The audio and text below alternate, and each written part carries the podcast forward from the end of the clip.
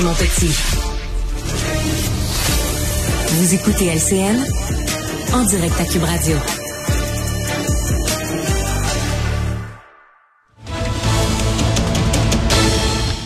Alors, on joint euh, Marie Monpetit dans les studios de Cube Radio. Euh, bonjour, Marie. Allô, Sylvain. Bon, avant de parler euh, politique, si tu veux bien, on va faire un tour à Washington où le président Joe Biden là, est dans les bureaux de la FEMA, l'Agence fédérale des services d'urgence. Nous allons prendre des questions de la presse si vous voulez. Yes. Uh, look. Um, Parfait. I've been dealing with the drug epidemic Écoutez, in America. je m'occupe de l'épidémie des drogues en Amérique uh, Committee depuis que j'ai siégé sur un comité de uh, sénateurs et uh, dans bien des cas, la nature des drogues qui a été consommée et le fentanyl est une drogue nouvelle et vraiment dangereuse. Beaucoup de gens meurent de l'ingestion de cette drogue et sans savoir même quelle drogue ils prennent. Et les choses que je demande au Congrès, c'est qu'il nous faut environ 13, 15 deal with milliards de dollars pour construire la technologie qu'il faut pour déterminer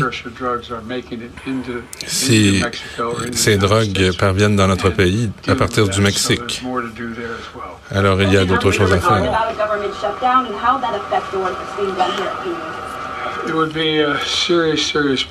Ce serait un très sérieux problème. Je, j'espère qu'il y a une plus grande maturité pour que ces choses n'arrivent pas. Avez-vous parlé au sénateur McConnell? Oui, je lui ai parlé. C'est un ami. Je lui ai parlé aujourd'hui. Et vous savez, il était lui-même au téléphone.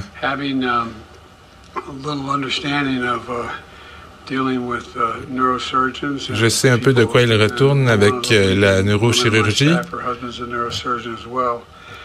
Et ce n'est pas du tout inhabituel d'avoir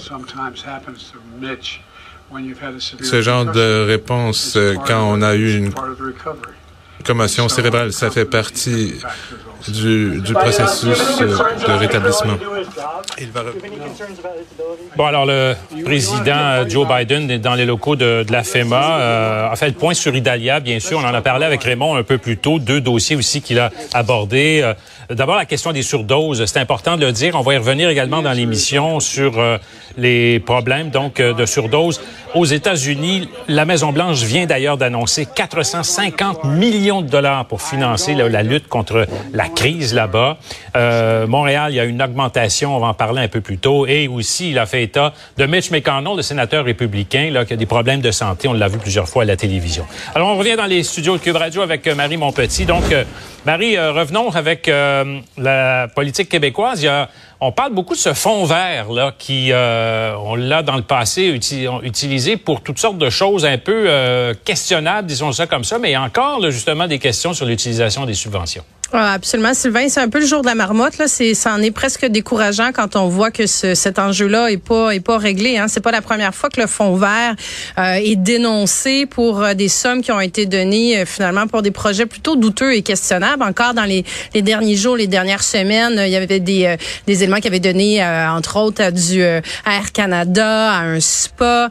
Là, on apprend finalement que c'est des, des, millions qui ont été donnés pour des entreprises de cannabis. Donc là, le principe, c'est un fond vert, mais là, pas vert juste de la couleur, là, mais vert Ouais. sur euh, le pour pas faire de jeu de mots sur la lutte au changement climatique. Euh, Puis on se rappellera, euh, Sylvain, que Benoît Charette, le ministre de l'Environnement, lui, avait dit justement qu'il allait changer euh, la façon de fonctionner, la façon d'octroyer les fonds. Il s'est donné plus de, de, de pouvoir discrétionnaire pour euh, l'octroi de ce, de ce fonds-là, mais force est de constater que non seulement les problèmes sont pas réglés, mais en plus de ça, cette information-là s'ajoute à la suite de la démission de membres du Conseil, euh, justement, sur les changements climatiques. Le Pierre-Olivier Pinault, Oui. on en a parlé beaucoup dans les derniers jours, et c'est le quatrième membre euh, du comité qui démissionne, et justement, il dénonce le manque de transparence euh, de la gestion de ces fonds, l'opacité euh, et, et comment ils sont octroyés. Donc, ça vient soulever encore énormément de questions.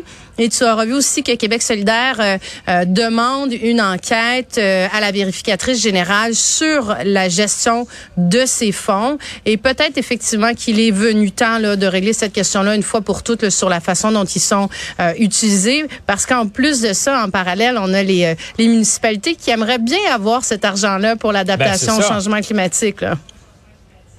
Ben, c'est ce que j'allais dire. Là. Les fonds pourraient être utilisés. C'est pas parce qu'il manque de projets là, en matière environnementale. là. Ah, dans la dans l'adaptation puis la lutte au changement climatique, Ouais. c'est pas les besoins qui les endroits pour investir de l'argent qui manquent à l'heure actuelle, ça c'est certain avec tout ce qu'on a vu cette année de de de, de verglas et de conditions extrêmes là et de feu, euh, les besoins sont au rendez-vous Ah oui. mais il faut que l'argent aille à la bonne place.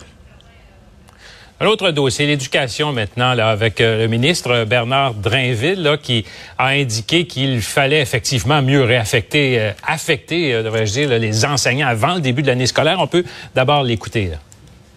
la façon d'affecter les profs là, aussi tard au mois d'août, moi, je, je, vous le dis, là, je trouve pas ça acceptable. Si on était capable d'affecter davantage de profs, mettons au mois de juin, d'ici- avant la fin juin, je vais souhaiter que nos euh, syndicats euh, nous donnent cette souplesse pour nous permettre de faire l'affectation des professeurs plus tôt, pour éviter l'espèce de psychodrame de la rentrée qu'on connaît depuis euh, trop d'années. C'est très dommage. Ton commentaire là-dessus, Marie? C'est un commentaire qui euh, qui est intéressant de la part du ministre de l'Éducation, mais peut-être que ça aurait été bien qu'il le fasse euh, au préalable. On est en pleine rentrée euh, scolaire. C'est comme s'il réalisait ça alors que ça fait déjà un an qu'il est ministre de l'Éducation. Il a pas tort sur le fond. Par contre, qu'on a vu plusieurs centres de services faire des affichages dans les derniers jours pour combler des demi-postes, des temps pleins. C'est des affichages qui auraient peut-être dû être faits aussi beaucoup plus rapidement là, pour, parce que les centres d'établissement, mais ils ont pas tout le portrait non plus au mois de juin. C'est ce qui explique la situation. Donc, euh, c'est un commentaire pertinent, mais peut-être un peu facile aussi. Là. En tout cas, on verra. Là, on va parler aussi euh, plus tard dans nos bulletins de le- la formation des enseignants, justement. Ce quatre ans là, qui est obligatoire depuis nombre d'années. On va en parler un peu plus tard dans nos bulletins. Euh, Marie Monpetit, merci. Merci Sylvain.